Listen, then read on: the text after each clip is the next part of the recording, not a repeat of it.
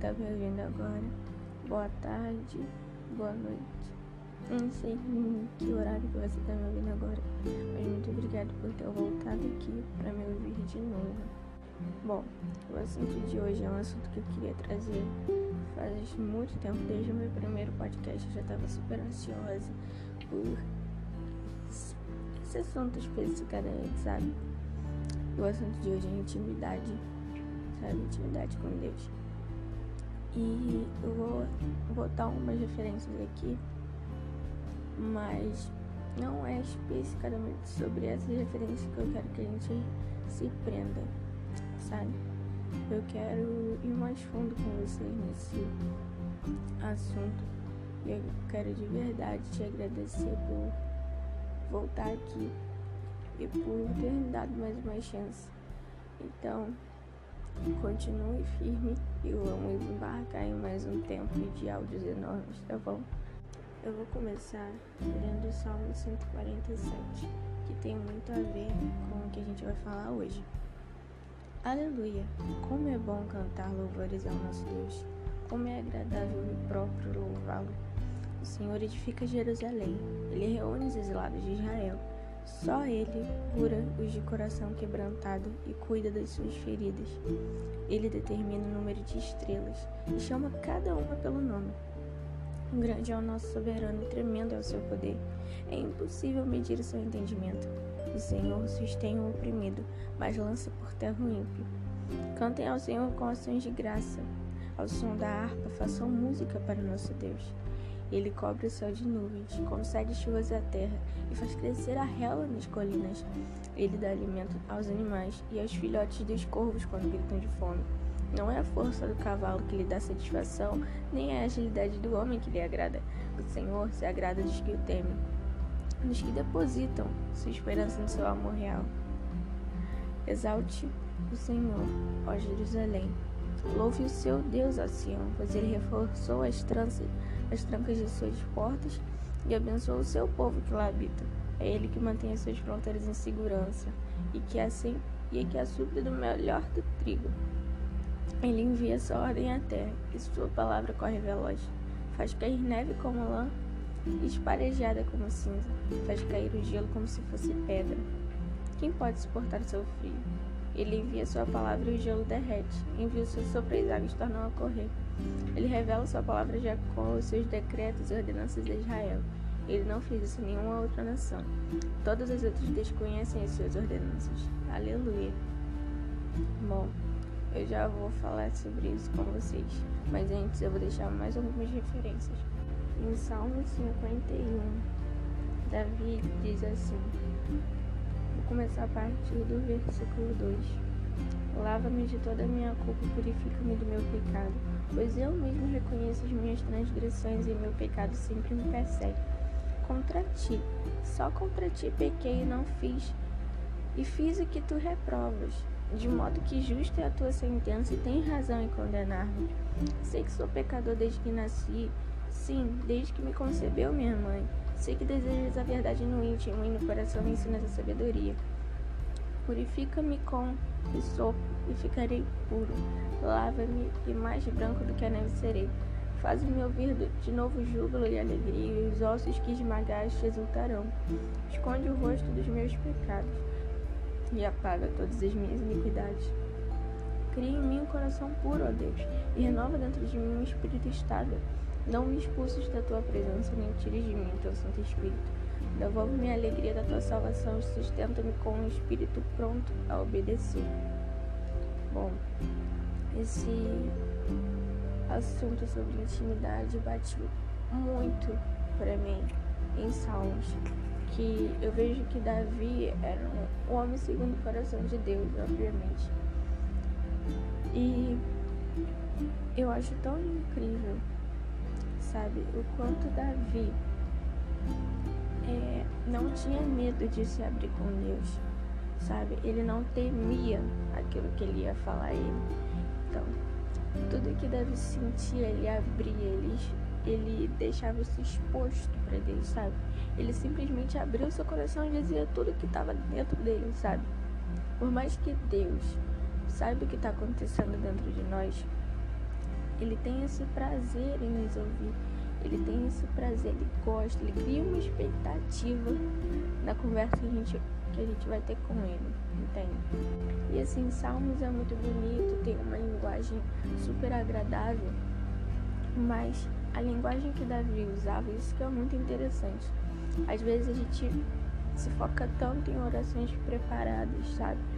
Em palavras mais bonitas para se chegar ao coração de Deus, que muitas das vezes não é uma coisa muito necessária, sabe?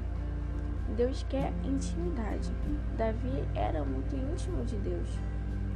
Né? A gente lendo os salmos, a gente pode entender isso.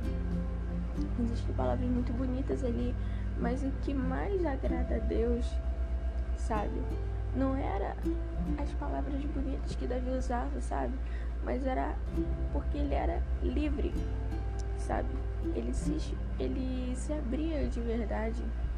Ele não tinha medo de se expor para Deus. E isso é essencial no nosso relacionamento com Ele, sabe? Como eu disse na, no primeiro episódio né, sobre o Espírito Santo, não tem como a gente passar, a gente conhecer uma pessoa, sabe? Sem não embarcar num momento de intimidade com Ele. Não tem como a gente reconhecer a voz de Deus se a gente não embarcar nesse tempo com Ele, se a gente não se abrir e o convidar para estar conosco. Então, isso é muito importante, a gente se desprender desse tipo de coisa, de é, formulações de palavras, de várias coisas, sabe? Que às vezes são desnecessárias. Não tô falando para você falar com Deus de uma forma qualquer, mas seja você mesmo. Ele te conhece, ele sabe a forma que você fala, ele sabe o que você pensa, ele te conhece perfeitamente. Então ele sabe quando você não está sendo sincero e está preparando uma oração para ele. E ele cria uma expectativa sobre a sua vida, sobre a conversa que vocês vão ter. Sabe? Ele espera ansiosamente para que você se desprenda e confie nele como um amigo, não como um ser divino que faz alguma coisa por você. Sabe? E aqui eu vou deixar mais uma referência, né? Que é o clipe da Luma Wikipedia, dançando com o Homem Invisível, né? Eu te entreguei meu coração. E se vocês forem parar pra prestar atenção, no começo do clipe, é a voz de Deus que falou com ela e ela botou aquilo ali no clipe. E você vê o carinho e cuidado de Jesus com a vida dela, mas não somente com a vida dela, sabe? Porque a intenção o tempo inteiro de falar com ela é de passar a mensagem para os outros filhos que precisavam daquilo, sabe? Isso é muito incrível, como Jesus faz tudo, sabe? Em perfeita comunhão, com, com é um plano perfeito. Ele usa estratégias para atingir nosso coração, sabe? Isso é incrível e bom. É muito interessante sabe? Durante todo o clipe, a Luma tá dançando valsa com uma pessoa que nem mesmo ela vê. Isso é extremamente incrível, sabe? Por muitas vezes assim, isso já aconteceu comigo.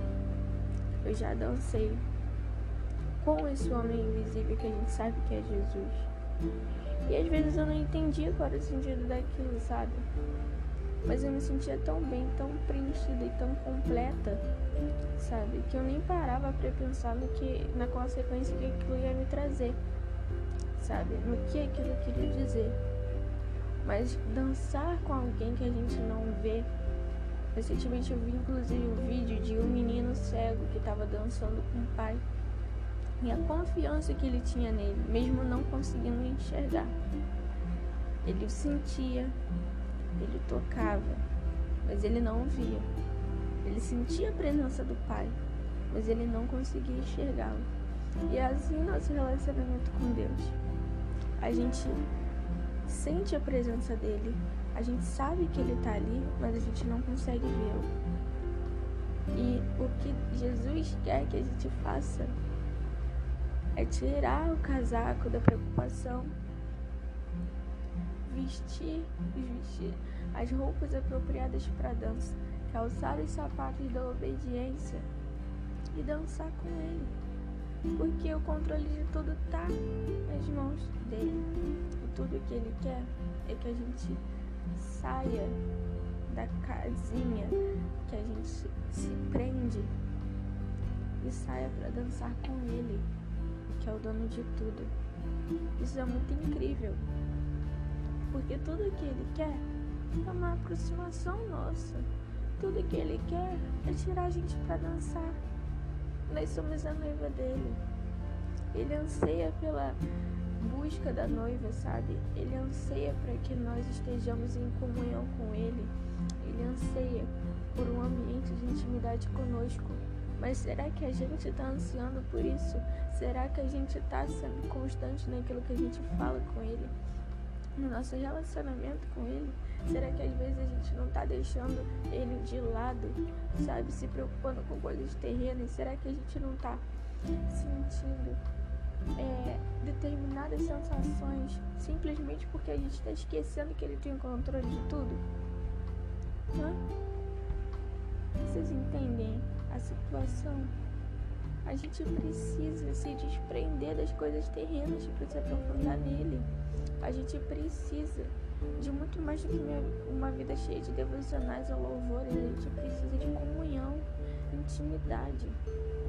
Porque não, quando a gente se converte, a gente não está se convertendo para sentar no banquinho da igreja. A gente está se convertendo ali para se relacionar, porque Deus quer compromisso.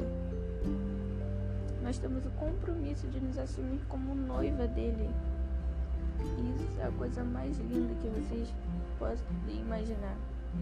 Deus é um ser extremamente cuidadoso e amoroso com seus filhos e o fato dele ter nos amado incondicionalmente, nos perdoar com sua infinita graça, sabe? Não é o fato dele ainda querer que a gente se aproxime dele, mas às vezes a gente tem medo, como o povo que o rejeitou e mandou Moisés no lugar de cada um deles. Entende? Então, não permita que o seu medo ou que as suas preocupações afetem o seu relacionamento com Ele. Tudo se trata da forma que a gente fala com Deus. Tudo se trata daquilo que a gente expõe para Ele. Ele pode curar tudo. Salmo 147, se eu não me engano, que a gente leu. Se eu tiver errado, vocês me perdoem, mas ele é o único que pode curar todas as feridas e tirar todas as preocupações e nos revestir com sabedoria e calma. Entende? Então, se desprenda.